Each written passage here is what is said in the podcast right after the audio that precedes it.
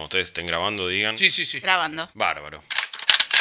Videojuegos, cine, series, cómics, tecnología, cultura pop, data, nerdipedia, mucha data. Te contamos el suceso detrás del suceso. Recorremos y analizamos los cimientos donde se construye el universo que más te cautiva. Nerdipedia, el podcast de cultura popular de IP.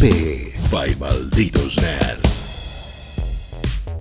A todos, ¿cómo están? Bienvenidos a un nuevo episodio de Nerdipedia, el podcast de Malditos Nerds para IP, donde te contamos el pasado, el presente y el futuro de todas las cosas que amamos de la cultura pop, el cine, el gaming, la tele, la tecnología, absolutamente todo. Y hoy yo diría todos de pie, no solo porque estoy acompañado por em, el gran equipo de siempre, sino porque vamos a hablar de una de las luminarias del gaming que está cumpliendo 35 años en 2021. Hablamos nada más ni nada menos que de la leyenda de Zelda. Pero antes de volcarnos a todo lo que fue, es y será este gran juego de Nintendo, permítanme como siempre presentarles a las personas que hacen que este podcast sea capaz.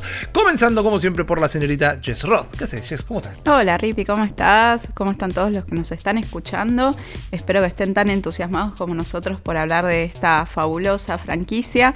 Y hola obviamente a mi queridísimo Guillo Leos. Ah, muchas gracias, che, muchas gracias. Eh, eh, a ver, sí, eh, somos como una trifuerza, ¿no? Eh, en este caso. ¿Quién lo diría? haciendo, Sí, señor. viste, haciendo una referencia a- al hermoso tema que vamos a tratar. Pero muy, muy contento, muy contento. Y gracias, Jess, por esa, por, por esa presentación. Porque, bueno, está claro eh, quién es Ganondorf acá. Que es Rippy, que claramente, ¿no? ¿no? Yo soy Zelda.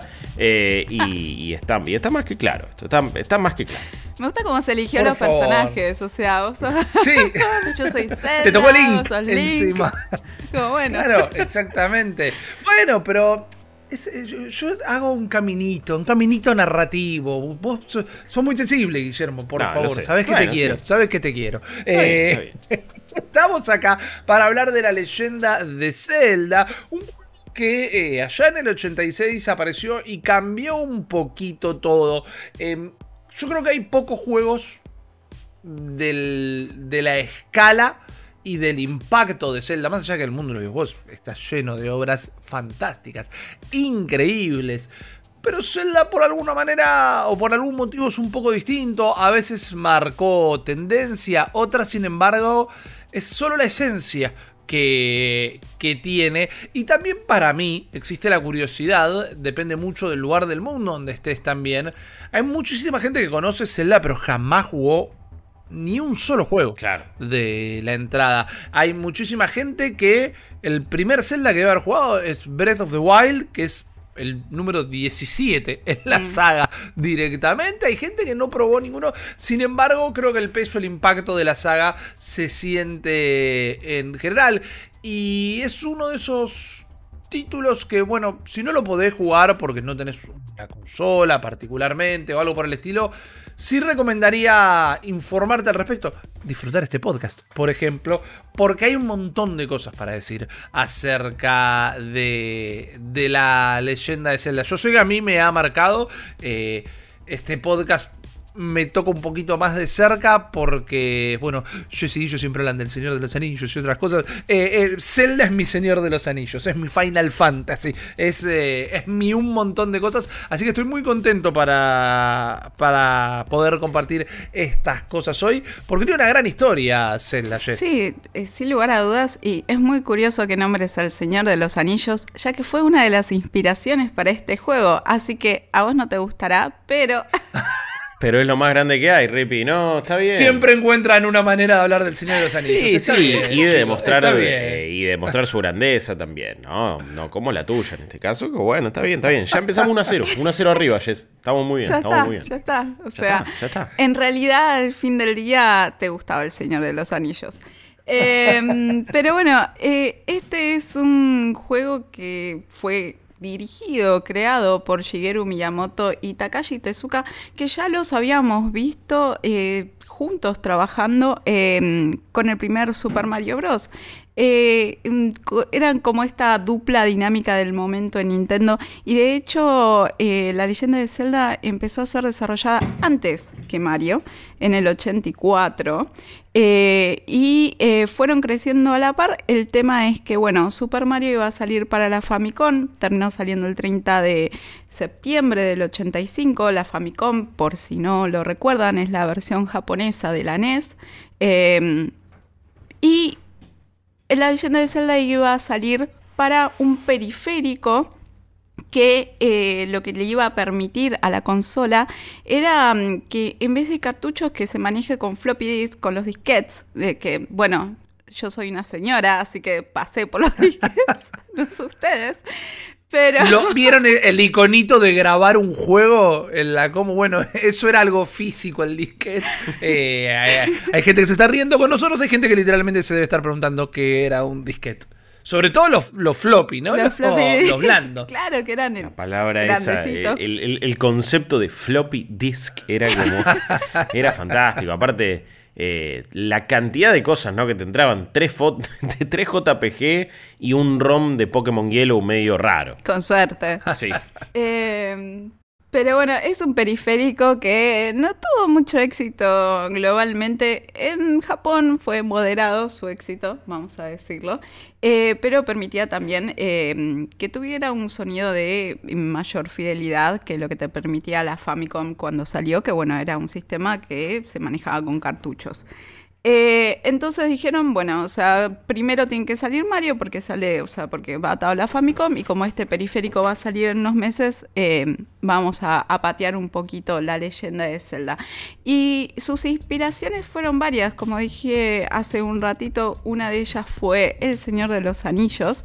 Eh, entonces, eh, lo que le pasaba a Miyamoto era que él veía que habían muchas personas que se llamaban a la noche, eh, jugaban eh, para hablar de sus JRPG favoritos, en realidad sus RPG, ¿no? O sea, la, J de, japoneses, porque bueno, tienen unas diferencias del género, pero este género de, de RPG, de juegos de rol, eh, de Japón que tenían alguna complicación en la historia, él veía como todos sus jugadores se llamaban para decir, che, ¿por dónde andás? ¿Cómo pasaste esto? ¿Qué hiciste? Y que bla, bla, bla. Mientras que, qué sé yo, en un juego como Super Mario es un juego más lineal, eh, no, no, no, capaz no invita tanto a esa conversación y él dijo, yo quiero que pase eso, yo quiero tipo ir a tomarme un café en la oficina y que se estén preguntando todos cómo pasar tal o cual parte. Eh, y además en esa misma época habían salido las películas de Indiana Jones. Eh, entonces él dijo, bueno, me gustaría hacer un juego que sea también de aventuras al mismo tiempo, tipo búsqueda del tesoro.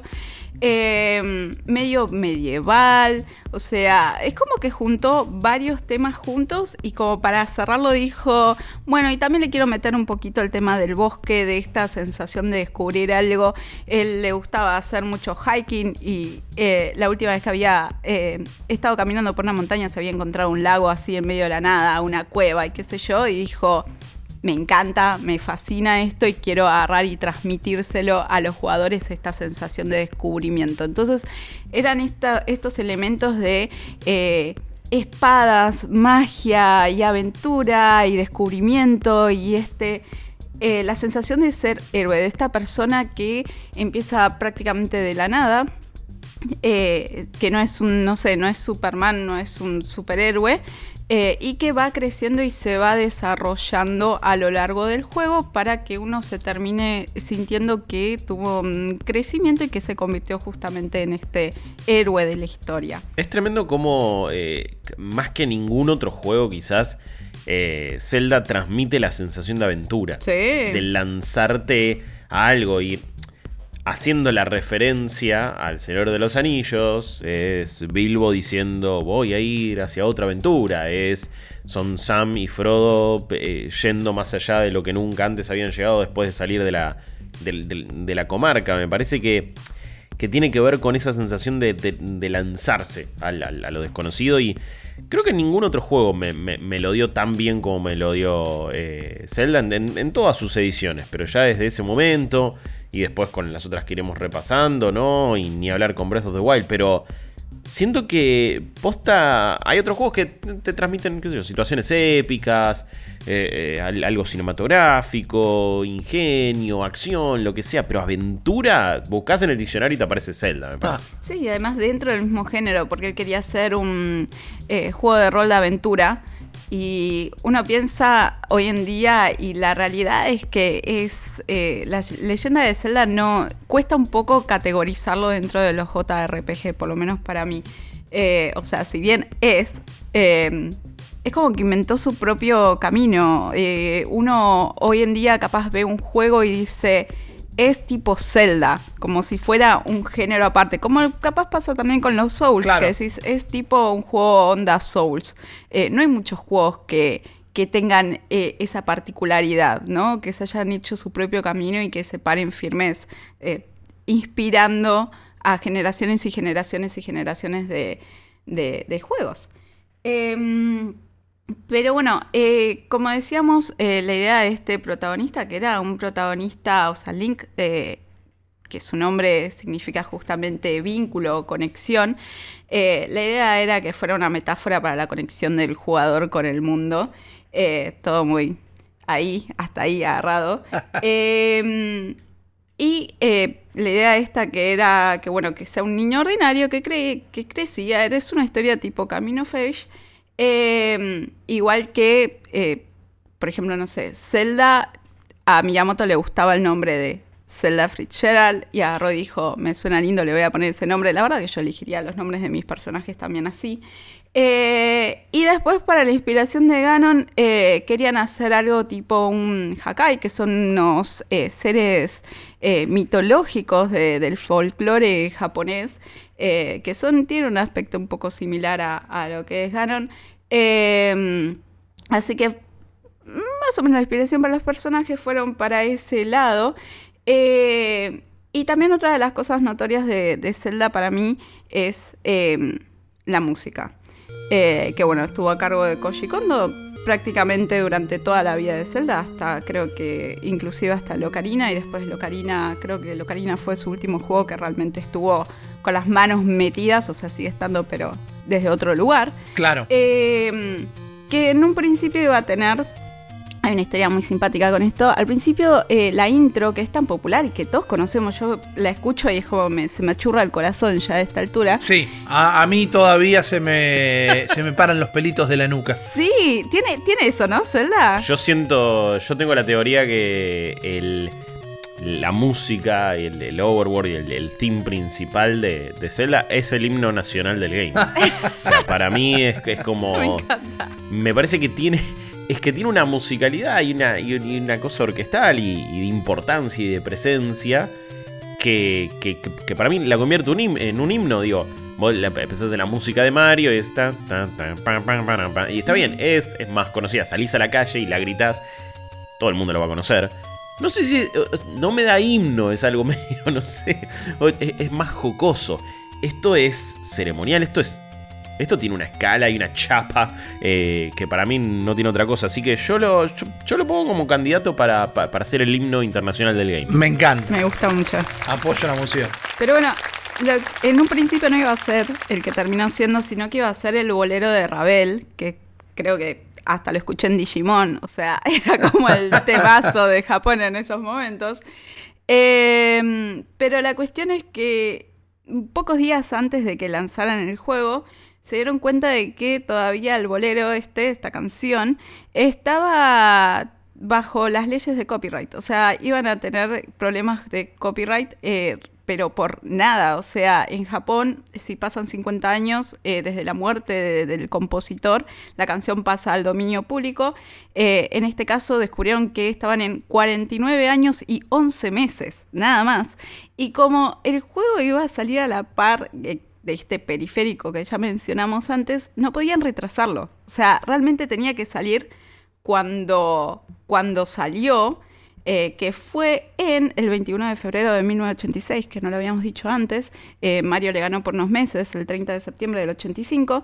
Em, y eh, terminó teniendo que Koji Kondo hacerse una maratón de una noche para sacar lo que terminó siendo los opening credits eh, de, la leyenda de Zelda. Eh, ese temón que nos hace que se nos paren los, los pelos en punta eh, se compuso en solamente una noche y Miyamoto dice, es como que quedó un tema que te invita a la aventura y creo que es un poco también lo que, lo que mencionaba recién Guillo, o sea, te prepara mentalmente para lo que va a suceder después. Totalmente, yo no lo puedo creer, yo, o sea, yo, voy a cumplir 36 años y creo que en 36 años no hice una cosa que esté bien y este tipo escribe la banda Zelda en una noche, eso y como también que, que Rocky fue escrita en una noche, digo, ¿Cómo hace esta gente? Quizás es el plan, ¿no? Tenés que hacer todo en una sola noche. Mal. Eh, el secreto está ahí. No, no Bueno, grabemos eh, todos los podcasts del año en una sola Puede ser un experimento muy entretenido para quienes lo vayan a escuchar. Pero la historia de cómo la historia, la, la, el, Overworld, la canción del Overworld de Zelda fue escrito en una noche, a mí nunca deja de, fascinarme. Que también es el, el, el, el protocrunch, ¿no? Y esta tendencia japonesa de... Sí de, casi autoflagelarse para hacer el trabajo, pero aún así eh, es, una explosión de genialidad, por, según como la veo yo. Sí, sin lugar a dudas. Eh, otros datos curiosos del primero es que en un principio tenía un subtítulo que era Hyrule Fantasía. O sea, la idea era que, bueno, que con el tiempo eh, se forme como una saga que quede englobada bajo ese nombre. Eh, lo tuvo el primer juego a ese mote. Eh, el segundo también. El tercero ya lo sacaron porque para el tercero ya había salido Final Fantasy y otros juegos que tenían un nombre parecido y dijeron, mm, mejor lo dejamos. Y además ya eh, empezaban a tener nombres un poco más largos y dijeron, ah, qué fiaca, y se olvidaron. Es como que quedó ahí colgado. O sea, ni siquiera ellos mismos pueden explicar por qué realmente no fue ni siquiera una decisión, fue más como, bueno vamos a, dejarlo ahí y ya está. O sea, desde el to the Past que, que ya sacaron ese mote. Em, y otra, otro de los datos eh, curiosos es que, eh, como decíamos antes, era un juego que no se podía completar en una sentada, eh, a diferencia de capaz sí Super Mario. Entonces, también tenía una cierta complejidad y eh, muchos jugadores, hasta los propios desarrolladores, eh, se dieron cuenta de que necesitaban tips para pasar estas partes, que era, como decíamos en un principio, lo que Miyamoto en un, en un inicio se había propuesto, o sea, que genere debate, charla, de compartir momentos para tratar de, juntos jugar a ese juego y pasarlo. Em, entonces se tuvieron que, o sea, este juego terminó potenciando eh, las ventas de las revistas ah. eh, que te dan justamente estos tips y estos consejos para eh, pasar. Por ejemplo, teníamos el newsletter que se llamaba Nintendo Fan Club. o la Nintendo, o sea, llevó a la creación también de la Nintendo Power, la leyenda de Zelda.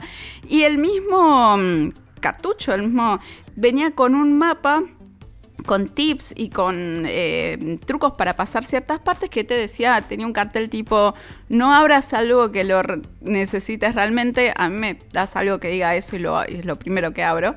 Eh, pero bueno, Miyamoto quería decir, bueno, intenta vos pasarlo, o sea, intenta ponerle cabeza a esto y, y, seguro que vas a poder, pero si realmente no podés, bueno, acá tenés una ayuda. Y capaz es también lo que es el espíritu que sigue hasta, hasta los últimos celdas del día de hoy. Esto que, bueno, tenés un desafío, pero nunca es un desafío tan grande que realmente, o sea, si te sentás, lo haces, lo pensás un tiempo, tenés todos puzzles que realmente puedes terminar resolviendo eh, por tu lado, tenés esa, esa satisfacción de haber eh, resuelto una situación. Claro. Eh, Qué loco igual en esa época hacer un juego así en consolas, ni en, una consola como esa, ¿no? Más allá que en, Atari hubo algunos intentos y, obviamente algunos títulos que se basaban en exploración y en puzzles, etc. Eh, este llevaba todo a otra, a otra escala también y a otro nivel. Y parecía que eso era casi que propiedad, no sé, de, de aventuras en PC, de aventuras de, solamente de texto.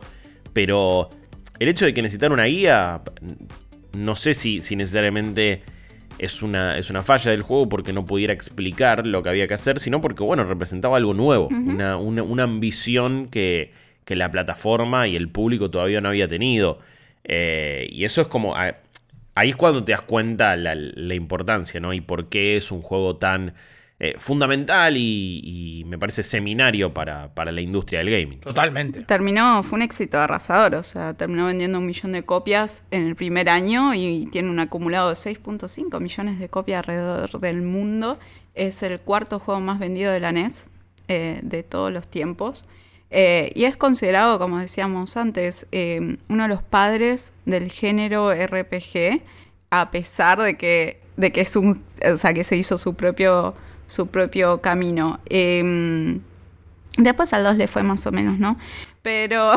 no, hablamos, no hablamos de Adventure of Link acá en esta casa. Bueno, pero el 2, que es, The Adventures of Link, eh, por un lado fue por, por, algo más tradicional, ¿no? Era medio side-scroller, o sea, ibas de, izquierda a derecha, aunque muchas veces tenía que ir para atrás y era inentendible. Pero quería, quería seguir teniendo esa cosa de, bueno, descifrar qué hacer. Y no era ni, ni el formato ni, ni, ni, la manera. Y me parece que fue como demasiado críptico en algunas cosas. Fíjense que loco que las secuelas, en teorías de tanto de Mario como de Zelda, tenían un nivel de dificultad absurdo y un nivel de. y una, una, dificultad para. Era, eran medio impenetrables en cierto punto. Eh, recordemos Mario 2, no el clon de Doki Doki Panic. Eh, no, para, ¿cuál era? ¿Cómo se llama? Sí, Doki Doki Panic, está bien. Doki Doki Panic, ahí está. Eh, que fue como medio choreado. Algún día contaremos esa historia de última. Correcto. Sino lo que después fue como de los levels. me parece que la habían puesto a nivel internacional, pero que era Mario 2 en Japón. Que si ustedes, si alguna vez lo jugaron, tiene un nivel de dificultad ridículo. O sea, te, pide una precisión en las plataformas y un diseño de niveles absurdo, pero con el mismo estilo y de la misma manera que era, que era Mario 1. Zelda 2 fue por algo diferente, otra cama, todo, pero también me parece que terminó teniendo ese mismo efecto de, che, ¿qué onda? ¿Qué es esto? Yo lo largo no es, eh, no es lo que había jugado antes. Eh, así que es muy loco como las dos secuelas de, de las principales sagas de Nintendo quizás tuvieron un traspié. E igual se, supieron reponer. Sí, sí, sí, que lo, que lo lograron, lo lograron, pero también era el cómo superás al primero, ¿no? ¿Cómo, cómo haces algo después uh, de, del primer Zelda? Creo que el pifie del segundo les permitió parar la pelota, ver con qué seguían, y bueno, justo después lo que siguió fue a Link to the Past en Super Nintendo. Eh, sin contar los de portátiles en este momento en particular que, también fue una nueva bocanada de aire fresco. Sí, fue el juego de hecho que inspiró a Eiji Onuma, mm, otro gran nombre hoy en día de, esta franquicia, a querer trabajar en, Nintendo, porque él había jugado el primer Zelda y dijo, es muy difícil, no lo entiendo, no quiero saber nada, él tenía una novia re fan de los RPG y él dijo, no es para mí, pero después jugó el Link to the Past y, y le terminó gustando un montonazo, que salió muchos años después, en el 91, eh, y ahí dijo, quiero trabajar para Nintendo y, se puso a hacer contactos. Em, bien que le salieron. Qué bien que le salieron. Aparte el tipo ni siquiera venía de ahí. Él hacía unas muñecas tradicionales japonesas que nada que ver. Pero bueno, conectó justamente porque Miyamoto también, él era diseñador industrial. O sea, lo que tiene de particular Miyamoto es que en una época en la que todos los que desarrollaban videojuegos eran programadores, él era un diseñador. Entonces le metió muchas cosas más estéticas que capaz y muchos aspectos más estéticos que le hicieron que los juegos fueran un poco más amigables, accesibles y atractivos para mí. Eh, como por ejemplo que el fondo de Mario sea azul, básicamente. Em, pero eh, la experiencia del primer Zelda, como decías, o sea, el segundo fue un...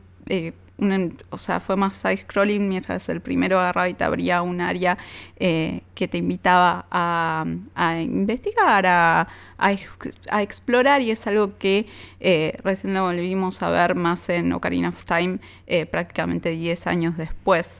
que bueno, Ocarina fue el primer juego en 3D em, de Zelda y lo que muchos consideran el mejor Zelda del de la historia y uno de los mejores juegos que existen. Para mí es Breath of the Wild, pero entiendo el amor por Ocarina, eh, que ya estaba para Nintendo 64. A ver, creo que estamos viendo ahora la influencia de Breath of the Wild en los juegos de mundo abierto, pero por cómo es el gaming hoy por hoy, digamos que los tiempos, bueno, de, desarrollo de cualquier título ya son por encima de los 4 o 5 años mínimo.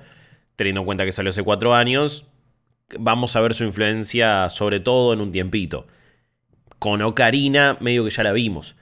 Y, la, cámara, la, posibilidad de concentrarte en los enemigos, el famoso lock-on, eh, ciertas cuestiones de la jugabilidad, los puzzles, eh, cosas que quedaron establecidas para el resto de la historia, para los juegos de acción en tercera persona o de aventuras, y sobre todo también de mundo abierto. Era, un proto open world en, un montón de cosas, más allá de que había algunos ya sandbox, pero este también estaba bastante, bastante definido. Entonces, quizás en estos momentos Ocarina sigue siendo el más influyente.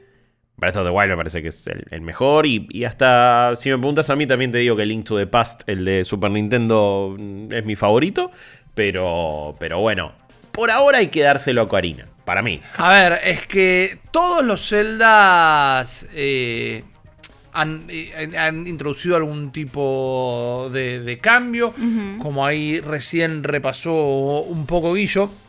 Cuando hablamos de que es uno de los juegos más importantes para el mundo del gaming, es porque lo que no lo inventó directamente lo mejoró. Eh, y mientras que yo estoy completamente de acuerdo de que el, gusto y la apreciación eh, es algo subjetivo y que no tiene por qué gustarle a todo el mundo, inclusive como estamos contando al propio Isho Onuma, que es tal vez hoy el heredero de Nintendo, ¿no? Eh, Miyamoto.2 es el tipo que se está encargando prácticamente de todo. A él mismo no le gustaba, para que se den una idea, que es después quien agarró la producción de los Zelda y también los transformó un poquito en lo que son el día de hoy. Sin a Onuma no tenemos tampoco eh, justamente Ocarina of Time y demás. Pero más allá de que les pueden gustar o no, Zelda no solo es una gran experiencia, una gran aventura, sino que ha hecho muchísimo para el gaming en sí. Y yo recién enumeraba algunas de las cositas. Yo les quería contar como qué introdujo y cómo cambió el gaming desde lo técnico y cómo cambió el gaming desde lo narrativo. Por ejemplo, arrancando con algo que eh, viene muy pegado a lo que nos contaba Jess cuando hablaba de cómo potenció las revistas. El primer Zelda era muy, muy difícil. Y fue uno de los primeros juegos, no el primero, pero sí el primero en consola. Algo que luego tal vez lo replicaría Pokémon, pero no muchos más por muchísimo tiempo. Eh, el primer, la leyenda de Zelda, o el primer Zelda, para que sea más fácil eh, y más cortito decirlo, introdujo en la era del Famicom, el Family acá, que vos pudieras guardar la partida. Fue el primer videojuego donde se podía guardar la partida en una consola, porque el cartucho tenía una memoria RAM muy chiquitita que se corrompía muy fácil con una pila de reloj que una vez que se acababa esa pila perdías la memoria. Se puede cambiar la pila sin perder la data guardada. Es realmente bastante complicado, pero fue el primer juego donde vos podías guardar la partida en vez de tener que poner un password kilométrico, que no lo terminabas de ingresar nunca más. Y eso permitía también, en ese entonces, sobre todo también vayan imaginando, manejar la... un poquito la frustración. Bueno, no entiendo nada, no lo puedo pasar. Voy a la revista. Bueno, no entiendo la revista. Voy al manual del juego. Bueno, no entiendo el manual del juego, no lo puedo pasar. Bueno, sabes que hoy lo dejo acá y mañana lo levanto exactamente desde acá. Eso cambió mucho la manera de afrontar una aventura tan adversa y es algo que hoy lo conocemos con otro nombre. Miren las distintas caras que va tomando, ¿no? Pero es eh, accesibilidad hasta cierto punto. Permitirle al jugador que no pierda el progreso eh, hace la experiencia de sentarte a jugar un videojuego algo mucho más cómodo. Hoy con el paso del tiempo y teniendo un montón de bagaje tecnológico hacia atrás, por ejemplo, festejamos a PlayStation 5 o Xbox Series X que los discos de estado sólido hacen que las pantallas de carga sean prácticamente inexistentes. Eh, y decís, qué cómodo, no tengo que esperar una pantalla de carga de 30 segundos, porque estamos así de malcriados. Eh, imagínense lo que era en su momento también no poder grabar un juego. Y está bien, tenías el password, pero el password a veces te ponía en el mismo nivel y ya. Eran muy pocos en ese entonces los passwords que te dejaban exactamente, te generaban un password específico para vos y tu partida y te dejaban con los mismos ítems y eh, el mismo leveleo. Algunos passwords eran simplemente, bueno, arranca de este nivel. Entonces ya que el primer juego de la leyenda de Zelda tuviera eh, la capacidad de salvar, de guardar la partida, fue un game changer para la industria en sí directamente.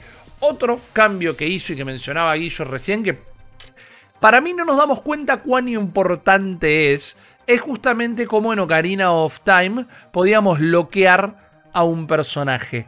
Eh, es decir, estamos peleando con un amigo, eh, un enemigo, perdón, no, no se peleen con sus amigos, eh, y, y, vos podías trabar con qué enemigo querías pelear. Y vos decís, y bueno, pero eso es una obviedad. Y sí es una obviedad, pero tienen que percibirlo de este lado.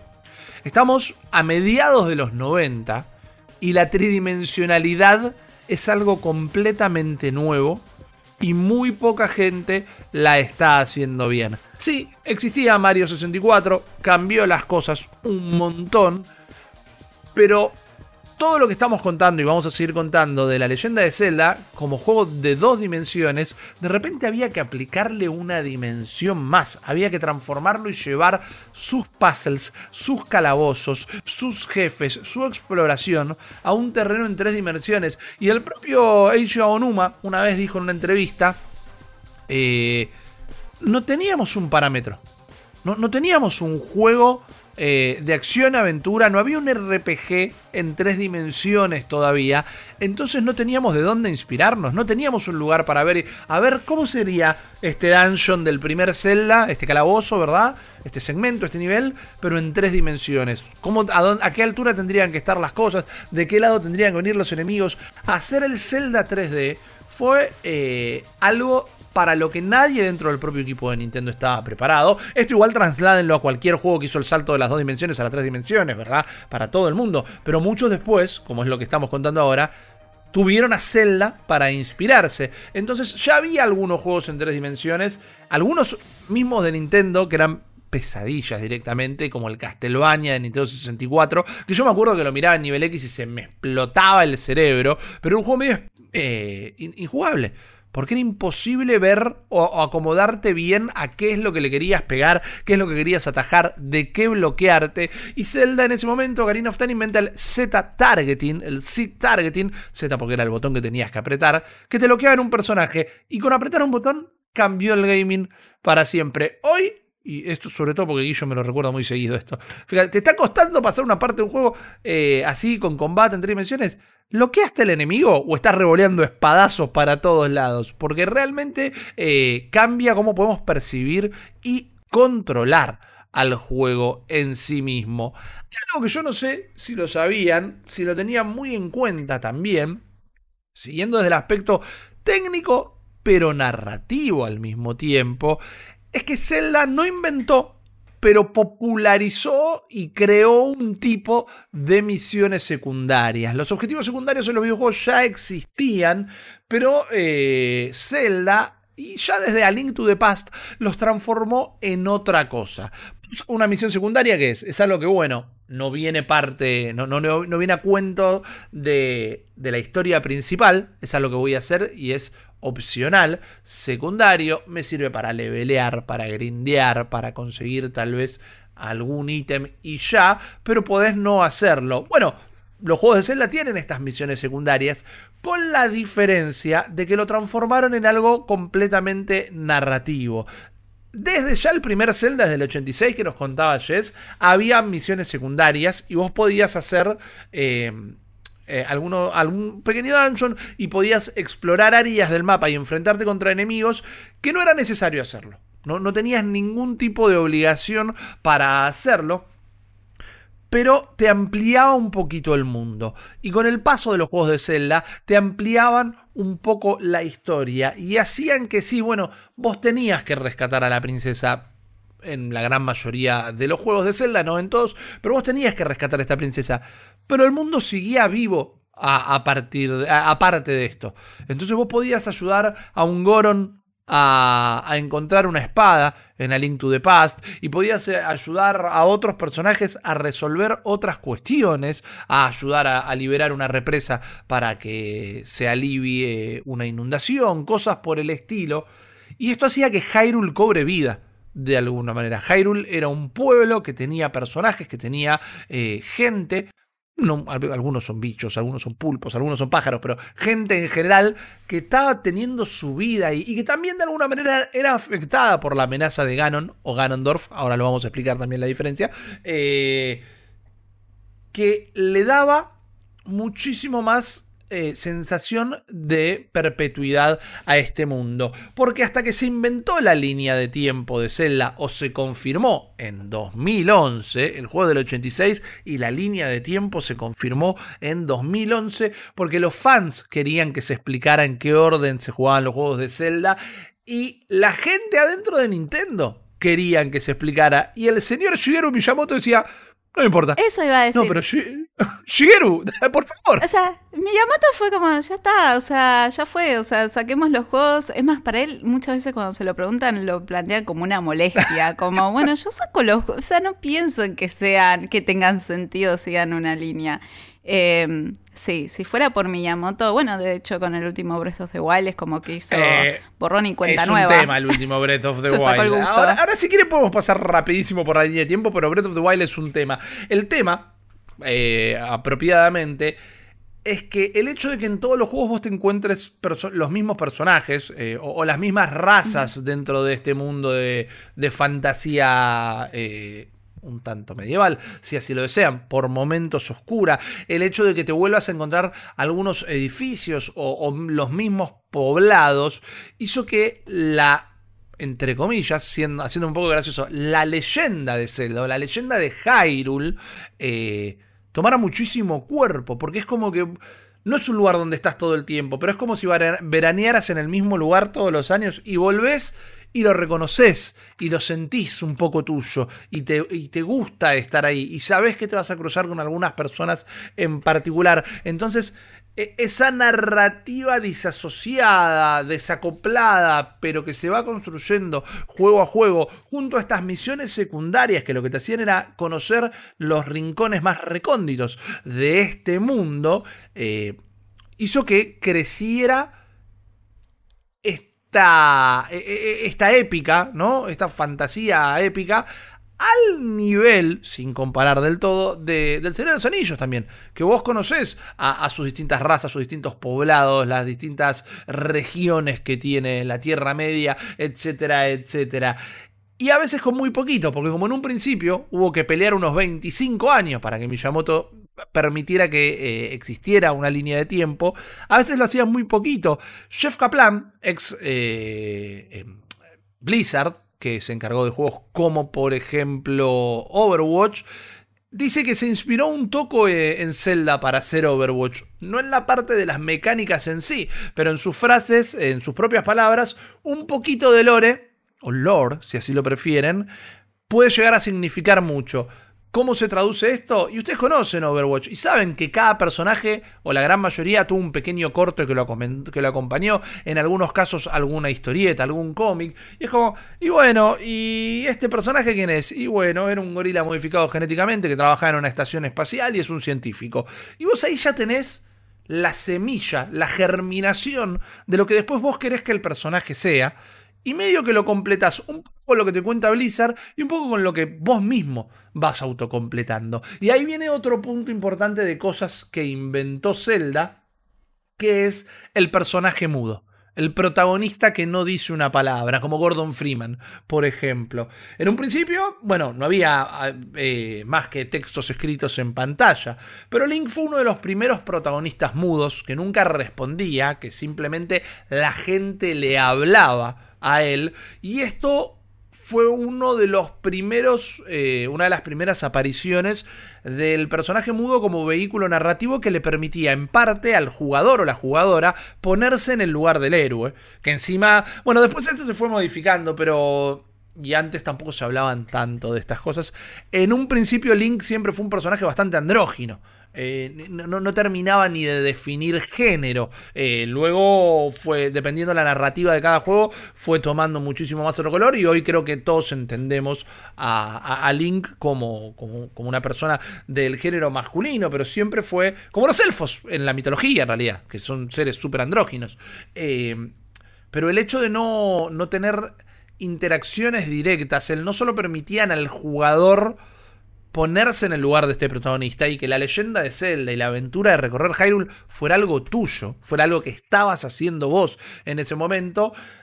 Además de eso, para mí le ponía otra carga, que es una, es una interpretación tal vez bastante personal, pero yo creo que la falta de, de palabras o de interacciones por parte de Link hablan un poquito del peso de su aventura. Y creo que lo, sentís más que nada en Ocarina of Time o en el propio Breath of the Wild, ¿no? Esos dos siempre que terminamos marcando como los momentos bisagras dentro de Zelda y dentro del gaming. En Breath of the Wild Link se despierta 100 años después de una guerra que arrasó con todo, no entiende nada, sabe que Zelda todavía está peleando contra Calamity Ganon eh, y es como, bueno, tengo que, tengo que enterarme qué pasó acá en los últimos 100 años y ir a salvar a Zelda que sigue peleando y que antes de, para que yo no me muriera me rescató a mí, me puso tipo en criogenia y siguió la lucha ella sola. Es como Link, el héroe del tiempo, el pibe que viaja por el tiempo constantemente para poder salvar a, a su reino y a sus amigues. Es como ¿Y cómo no te vas a estar callado la boca con todo lo que te está pasando en tu vida? Con todo el estrés que tiene que generar eso. Para mí es desde la nada, desde el silencio, componer un personaje. Y me parece fantástico. Y rápidamente, Sí. Onuma lo menciona, perdón, lo menciona para Ocarina también, que dice que muchos de los que lo jugaron eh, destacan que la historia es re épica. Entonces él lo que, lo que le sorprende de eso es que en realidad la historia no es épica y ni siquiera hay mucho, mucho foco en la historia en sí, sino que pasan el, el juego situaciones que sí son épicas. El juego en sí, en su jugabilidad, te hace sentir que estás en una historia épica. Claro. Que, o sea, no desde la historia, sino desde elementos del juego mismo, desde su propia, inclusive, jugabilidad y cómo va progresando. Eh, entonces, eh, es un poco también esto que tiene tanto Miyamoto que se lo pasó a Onuma y se lo pasó a todos los directores que, siguieron en, la franquicia, eh, ese foco capaz en elementos del juego, en el gameplay y en diferente, no tanto en la historia en sí o en, por ejemplo, inclusive los personajes secundarios que vos nombrabas antes, eh, su importancia, ¿no? No son importantes porque cada uno, no sé, salvó a la humanidad y tiene una historia súper épica de por sí él mismo, sino por su relación con la historia, cómo son funcionales a la historia y funcionales a Link. Eh, no hay muchos juegos que vayan por ese Totalmente, totalmente.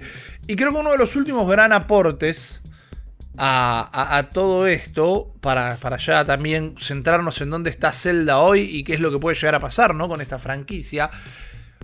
Cuando hicieron el salto a la tridimensionalidad, eh, sientan las bases para un montón de juegos, ¿no? Y bueno, un montón de juegos, ¿qué montón de juegos? ¿Qué yo? Rápidamente podemos hablar de Okami, Darksiders, en PlayStation tenía Jack and Daxter con todo el tema de los dungeons. Hay un montón de juegos que de una manera u otra fueron inspirados por Zelda. Eh, y que si los juegos no son necesariamente similares, quizás es un juego de carreras, pero vas a tener a los desarrolladores que te van a decir que se metieron en el mundo del gaming tal vez por Zelda. Eh, luego de implementar la tridimensionalidad, o casi al mismo tiempo en realidad, implementaron la cuarta dimensión, que es el tiempo, y es lo que hizo que de repente atravesar el juego y pasar horas jugando el juego eh, fue una mecánica en sí mismo también, ya desde Ocarina of Time, y en realidad Link to the Past, perdón, desde A Link to the Past, el hecho de que vos pudieras viajar en el tiempo y fueras a una línea de tiempo oscura, fueras a 7 eh, años en el futuro y vieras que la Tierra estaba arrasada y tenías que volver al pasado para correr una caja para que en el futuro pudieras tener una plataforma para subirte a otro lugar. Em, que pudieras cambiar situaciones, pudieras cambiar diálogos, pudieras cambiar literalmente el destino de tu personaje modificando vos las líneas temporales, no era un argumento nada más, era una mecánica, lo tenías que hacer de manera activa, no era la historia de un tipo que viajó en el tiempo, al pasado o al futuro, lo que sea, y de repente se encontró con otro mundo, es que vos ibas modificando ese mundo con tus acciones. Y esto se estaba haciendo desde Nintendo, desde la Super Nintendo. Nintendo 64 lo recontra perfecciona y todo lo que tiene que ver de alguna manera con los viajes en el tiempo termina ahí hasta a Link Between Worlds para 3DS, que no viajas necesariamente en el tiempo, pero sí viajas entre dimensiones, volviendo a la bidimensionalidad. Un juego 3D donde una de las mecánicas principales es transformar a Link en una pintura para que se pueda mover por ambientes bidimensionales, que después lo retoma un poquito Super Mario Odyssey, cuando tenías esas secciones donde se ponían 2D clásico para atravesar algunas montañas y cosas por el estilo. Entonces, Zelda, la leyenda de Zelda, el juego y sus desarrolladores, siempre lo tomaron juego a juego como algo bastante experimental. Lo que es hasta un poquitito peligroso. Nadie te diría, che, toma esta Ferrari y, fíjate si puedes hacer un Willy. O fíjate si puedes saltar una rampa y caer en el edificio de enfrente. No, probalo con el auto de prueba esto, no con una de nuestras sagas principales. Y sin embargo, siempre siguieron intentando empujar la vara y cada vez que lo hicieron, inspiraron un poquito más al mundo de los videojuegos. Hasta un punto, creo yo, complicado, porque es difícil no ver a Breath of the Wild como, como un pico, tal vez. Y, a mí personalmente me, cuesta imaginarme qué es lo que puede llegar a, venir. No sé cómo, cómo, lo ves vos, Guillo.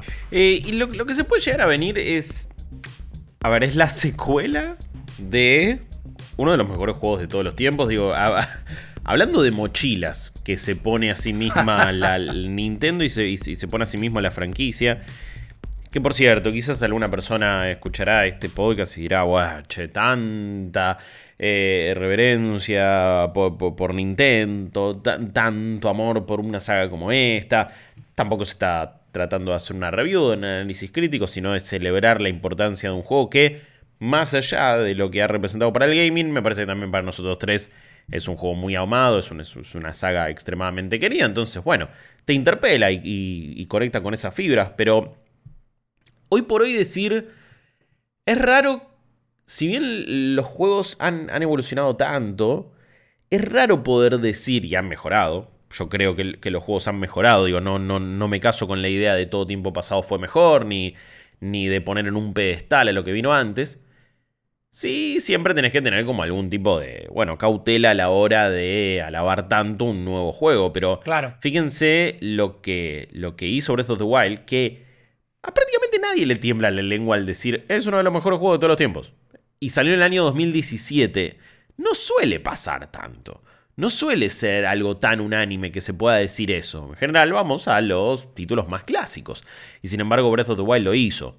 ¿Por qué lo hizo? Porque revolucionó, volvió a revolucionar eh, la manera de hacer mundos abiertos, de darle libertad al usuario, de permitir explorar, de utilizar sistemas, de cómo relacionarnos con el ambiente y cómo poder crear situaciones que eran más propias de otro tipo de RPGs o otro tipo de juegos, los eh, simuladores inmersivos, ¿no? los immersive sims, que te proponen, bueno, vos tenés una misión por cumplir o algo, un lugar en el que meterte, un enfrentamiento que llevar adelante y podés encararlo de la manera que quieras. Y me parece que Breath of the Wild te permitió, bueno, y si querés podés generar un bloque de hielo acá en el agua y te paras ahí arriba y saltás y te quedas suspendido en el aire tirando un flechazo, pero a la vez eh, congelaste en el tiempo una roca, le pegaste un montón de veces, salió volando, explotaron unos barriles, y hiciste surf en, el, en una colina con un escudo, todo eso lo podés hacer. Hay videos de gente haciendo cualquier cantidad de cosas extremadamente ridículas en Breath of the Wild. Mal. Que me hacen sentir totalmente incompetente, pero a la vez me resultan fascinantes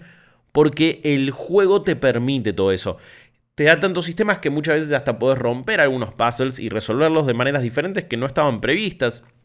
Entonces, y, no solo aportó un montón de, sistemas, sino que, como decíamos, en un juego de mundo abierto, permitió la posibilidad de, che, si quieres ir al objetivo principal, anda de una, ¿eh? No pasa nada. Y tenías que ir haciendo, si querías, también un montón de otros objetivos que, vos si son secundarios o son principales. No sé, fíjate vos qué querés del juego y fíjate vos qué, qué te parece hacer primero también cómo ir a ciertos ambientes, que había lugares más, más de fuego, más con, o donde hacía más calor, cerca de algún volcán, o más de hielo, más de desierto, cómo, cómo también tenías que ir interactuando con el ambiente, a lo clásico en los juegos de Zelda, pero que acá se sentía vivo de, otra manera, ¿no? Eh, y cuando, si recordamos la sensación de exploración y aventura en los originales, ni hablar lo que era salir a las planicies ahí de, de esa Hyrule también devastada por una calamidad y, sentirse abrumado con la escala del juego. ¿Qué pasa con todo esto? Vos tenés que estar a la altura de eso. Y este juego va a llegar con una expectativa absolutamente ridícula. Quizás termina siendo lo que Majora's Mask fue a Ocarina of Time, que fue tomando las bases de ese juego un, título un poquito más experimental, ¿no? Con esta cosa de ciclos, con esta cosa de que había un tiempo que te corría y con, un destino que parecía casi inevitable, pero que tenías que ir entendiendo cómo e, e, evitar básicamente la destrucción del mundo y cómo seguía entonces utilizando algunas de las mecánicas. Por lo que se vio del próximo juego de Breath of the Wild, que va de Zelda, que por cierto no sabemos si va a llamar Breath of the Wild 2 eh, o cualquier nombre que le vayan a poner. Lo, último que se vio fue en, fue la E3 de este año y parece que va a tener un énfasis mucho mayor en qué sucede en las alturas, en el cielo. Vimos estructuras flotando, vemos directamente que una de las partes centrales de Hyrule es como que se eleva, medio como el comienzo del juego de las tortugas ninjas de Manhattan Project, Ah, que, se iba como en la isla de la, Estatua de la Libertad eh, y, se, suspendía en el aire, o no me acuerdo qué otra parte de Nueva York. Me hizo acordar siempre a eso, una referencia bastante salame, pero, pero siempre me hizo acordar. Entonces vamos a tener una verticalidad distinta y una forma de encarar el mundo muy diferente. Por ahora vimos algunos otros sistemas nuevos, algunos otros poderes, es como Ahora podés llevar hacia atrás en el tiempo algunos objetos. Entonces, si te tiran una roca por un barranco los enemigos, ahora la puedes agarrar, la llevas atrás en el tiempo y les termina pegando a ellos. ¿Cómo vas a combinar esas cosas? Bueno, las posibilidades van a ser infinitas. Hay muchísima especulación de quiénes serán los personajes jugables. En algunas imágenes vemos al Link, al mismo Link, al mismo héroe del tiempo, con la misma ropa de Breath of the Wild. Pero de repente lo vemos con un brazo distinto que tiene ciertas... Eh, a ver, como muchos dicen con un brazo medio... Eh, Winter Soldier. Sí, mecánico, robótico, pero a la vez vos ves como unas runas que tienen que ver con toda la tecnología también eh, medio de, de, antaño que, que, vos podés experimentar en el, en el juego original. Entonces hay un montón de especulaciones. Ese link que vemos con este brazo que está corrupto, ¿qué onda? ¿Le, le, permite tener nuevos poderes? Porque algunos poderes ahora los saca del brazo directamente. ¿Ese es Link o en realidad es eh, otro personaje? En realidad, algunas personas dicen, vamos a jugar con Ganondorf, por ejemplo, y es la manera también de Vamos a eh, jugar con bueno, que, vamos a jugar con Zelda. Sí, hay especulaciones que vamos a jugar con los tres personajes. Zelda en, eh, en una parte más underground, Link en la superficie y este otro personaje más en los cielos. No sé si Nintendo se va a animar a tanto, en algunas cosas es bastante conservadora. Si bien acabamos de hablar de la innovación, de la libertad de exploración y, de acción que propone, que propone este mismo juego, eh, Breath of the Wild, y que parece proponer esta secuela, también, digo, venimos reclamando hace, cuánto. Tener la posibilidad de jugar con otro personaje, tener la posibilidad de jugar con, con Zelda, ni más ni menos.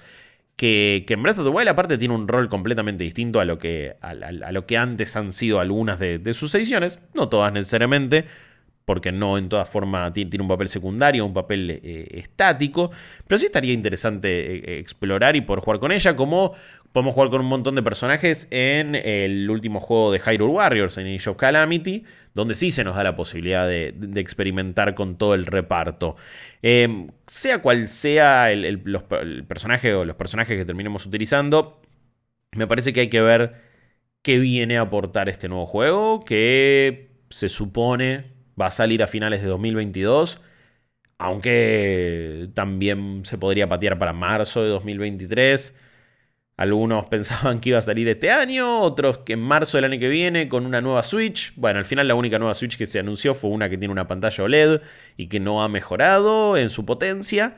Quizás a finales del 2022 sí tenemos una revisión más potente y sale este juego, o será a principios de 2023. La realidad es que no lo sabemos. Ahora es interesante ver cuál fue el último lanzamiento de eh, The Legend of Zelda por parte de Nintendo, que es la remasterización de Skyward Sword. Skyward Sword es un, juego que fue, fue bastante resistido en cierto punto, porque sale en el último tramo de la Wii y también eh, pedía un tipo de jugabilidad que eh, resultó extraña, eh, ambiciosa, innovadora quizás para algunas personas, pero que te proponía combatir con controles de movimiento, o sea, usar el famoso Wiimote, el control de la Wii que además te pedía. ¿el, Motion Plus era obligatorio o era como algo adicional que estaba bueno tener? No me acuerdo de eso. En. en eh, caramba, Skyward Sword H, bueno, no, HD es el que se acaba de relanzar. Ya me quedó como el latiguillo. En Skyward Sword el Motion Plus era obligatorio. Ok. Que era una manera de, por un lado, poder jugar mejor al, a, la Wii, por otro lado, eh, hacerte pagar a vos por algo que tendría que haber salido desde un principio, que era Totalmente. controles más precisos, ¿verdad? Sí. Pero bueno, sin defender a Nintendo, la tecnología era toda precaria, nadie le puede decir que le fue mal con la Wii, pero te encajaron casi como, no era un juego exclusivo para una consola, era casi un juego exclusivo para un periférico. Sí, totalmente, ¿no? Y aparte, bueno, sale, insisto, sale como 5 años después de la salida de, la Wii, entonces claro. es entendible que necesitara un, hardware... Eh, más desarrollado, porque ese control de movimiento, bueno, incluso se, habrá hecho el prototipo hace, hacía más de 5 años. Eh, tampoco es que lo voy a defender porque me parece bastante eh, raro y maquiavélico el hecho de, ya, ¿querés jugar el nuevo juego de tu franquicia favorita? Entonces comprate este otro periférico, como decías vos. Pero bueno, era un juego que, el combate lo, lo utilizaba con control de movimiento y eso fue bastante resistido, no era la, manera que muchas personas querían quizás jugar a un juego de, Zelda, y así terminó siendo infame para algunas personas, amado por otras, pero 10 años después nos lo ponemos a analizar y nos damos cuenta que están las semillas también de Breath of the Wild, ¿no? Eh, algunas cuestiones de, jugabilidad, de, movimiento también, ¿no? Como utilizamos eh, una un una, una, una, mantita casi que nos da Zelda en un momento y lo utilizamos como para descender y planear y vos decís, ah, esto re quedó para lo que fue después Breath of the Wild, que era, teníamos un glider y nos podíamos eh, desplazar e ir planeando por el escenario y terminó siendo una mecánica absolutamente fundamental para poder ir eh, caminando por Hyrule. Y así con también un montón de, cuestiones de temáticas, ¿no? Y, de cómo analizar los orígenes de esta historia. Ya hemos hablado de la línea de tiempo y la, complejidad. Pero me parece que es un juego que se revaloró y que ahora se entiende su importancia. Yo no lo había podido jugar en su momento. Lo estoy jugando ahora. Eh, se nota que tiene 10 años, no les voy a mentir. Parece que tiene un arranque absolutamente soporífero y que tarda mucho en, ponerse interesante y en empezar con los dungeons, con lo típico que uno esperaría de, Zelda y lanzarse a la aventura. Parece que tuvo un fuerte énfasis, de hecho, en lo, narrativo, en lo cinemático, en, en caracterizar a los personajes también, y en que Zelda esté mucho más desarrollada, su padre también es, el Zelda que parece más anime, ¿no? Porque Link es como un novato que está entrenando para, para meterse como en una, en una academia de unos, de unos eh, pseudo soldados, caballeros, protectores de lo que es Skycraft. Y, y hay como todas esas relaciones típicas de un anime donde uh, está el bully, está el maestro, está el amigo, está esto, está el otro, y como el niño elegido eh, y tocado por la varita, ahora pasa a demostrarle a todo el mundo que tiene una capacidad innata para, en, este caso también domar a, unos pájaros gigantes que les permiten ir volando por los cielos, en, en, aparte en, una historia que dice que, bueno, sucedieron unos hechos calamitosos hace montones de años y la superficie quedó eh, inhabitada y todos fueron hacia arriba y ahí vamos conociendo la, historia, vamos descendiendo también y yendo a distintos lugares. En sí es, es un juego que hoy por hoy me parece que sigue siendo recomendable siempre y cuando haya jugado a muchos otros juegos de Zelda y esté como muy manija por la saga y no haya jugado este. Por supuesto que después de Breath of the Wild te sentís totalmente retenido, ¿no? Y, las posibilidades en cuanto al combate, en cuanto a lo que vos podés hacer o pensar, están muy reducidas. En un momento encontré, sí, una roca y digo, uy, mira, y había justo una, como una especie de, colina descendiendo y había una planta carnívora que me quería atacar y dije, ah, ok, se agarro la roca y se la tiro, lo voy a terminar matando. Y vos decís, ah, este era el gen de una de las mecánicas, de una de las tantas mecánicas de Breath of the Wild. Y pasan un par de momentos y es tan simple como tiro la piedrita y le pega y chau, pero no hay nada tan orgánico, entonces... Es muy difícil pasar de lo que propone Breath of the Wild, que ya explicamos eh, en, bastante en detalle por qué es tan importante y por qué hace un juego tan, tan grosso. Y después pasar a este. Es complejo. Eh, es, es complejo, pero a mí es complejo un nivel medio comprensión intelectual. Digo, nos damos cuenta que Skyward Sword fue. Tu cerebro ya evolucionó. No, claro, claro, pero digo, es el juego, el juego anterior a Breath of the Wild, es Skyward Sword. Es como que viajó 250.000 años en el futuro de un juego al otro. Ah, sí, también. Cuando, cuando en realidad hay como muchos 6 años de diferencia de desarrollo entre uno y el otro. Eh, e, es una locura, e, es una locura. Es esto donde hablamos de cómo siempre Zelda busca romper sus propios límites. Sí, y... Pero también ir avanzando, porque vos tenés, por ejemplo, Wind Waker y Skyward Sword son proto Breath of the Wild. O sea, siempre es como que se encuentran limitados por sus... Eh, por las circunstancias tecnológicas de la época, que capaz no da para hacer los desarrollos que ellos tienen en mente. Pero es como esa idea que no, se guardan en el cajón y no vuelve a aparecer, sino que siempre siguen tratando de empujar esos límites, esas fronteras, em, para hacer cada vez un juego eh, que vaya acorde a, la visión que tienen, que suele ser bastante ambiciosa. Yo creo que también por eso es tan grandiosa Breath of the Wild. O sea, es una idea que tenían desde Wind Waker de hacer este mundo abierto, un campo desde, Ocarina mismo en realidad, eh, y que siempre intentaron hacerlo más grande, estos hubs, estos eh, con Hyrule Field, que bueno, en, Ocarina es la primera vez que tenemos esa zona amplia para, para explorar y cabalgar con, con el caballo, la idea misma de que tengamos a Epona, un caballo que justamente nos ayuda a, a recorrer grandes distancias. Entonces siempre siento que fueron pushando, capaz ahora si jugás Skyward Sword, por eso también se siente como un paso atrás, porque es un proto presos de Wild de cierta forma y podemos ver elementos hasta en el nuevo tráiler que vimos de la parte 2, ¿no? Eso de que tenemos la, la, parte de arriba, la parte de abajo, podemos jugar en las nubes, en la tierra, o sea, pareciera, ¿no? Eh, por lo poco que vimos hasta ahora. Em, tiene, me, hace acordar a Skyward Sword, como que dijeron, ok, este elemento ahora lo metemos acá, o sea, cada vez lo hacemos más ambicioso y, lo acercamos a nuestra idea. A ver, no, no debe ser casualidad que hayan relanzado Skyward Sword antes de que salga la, la, la, secuela de Breath of the Wild. Algo tiene que haber, algún tipo de conexión tiene que haber, que tiene que existir en lo narrativo o en las mecánicas. Pero sí, también en 2011, digo, pensando cómo evolucionó después de Skyward Sword a Breath of the Wild y haciendo este salto cualitativo del 200%, en 2011 también sale Skyrim, por ejemplo, que es un juego que propone decirte, ves esa eh, punta en la montaña ya a kilómetro de distancia, podés ir y puedes hacer lo que quieras y puedes ir a cada centímetro eh, cuadrado de todo este mapa. Bueno, Breath of the Wild después eh, llevó eso a, otro plano y no lo restringió tanto por quests, por sistemas de RPG, sino que te dio más libertad. Pero me parece que sin Skyrim no es que no hubiera existido Breath of the Wild, porque a fin de cuentas Skyrim también está inspirado en, Zelda. Pero sí, no sé si Nintendo se hubiera animado. No sé si Nintendo hubiera, eh, se, hubiera animado o, hubiera pensado que el mercado y la gente estaba preparada para un tipo de libertad así. Quizás también lo hacían, y digo, todo esto es de última especulación y casi que revisionismo histórico, pero eh, me parece que, bueno, en seis años pegaron un salto tal, porque también el público lo, pudo hacer y se acostumbró a, experiencias mucho más abiertas de los que venían siendo. En sí, bueno, este es, este es el último lanzamiento y hasta acá eh, está escrita la historia de, de, Zelda. Veremos qué es lo que sigue.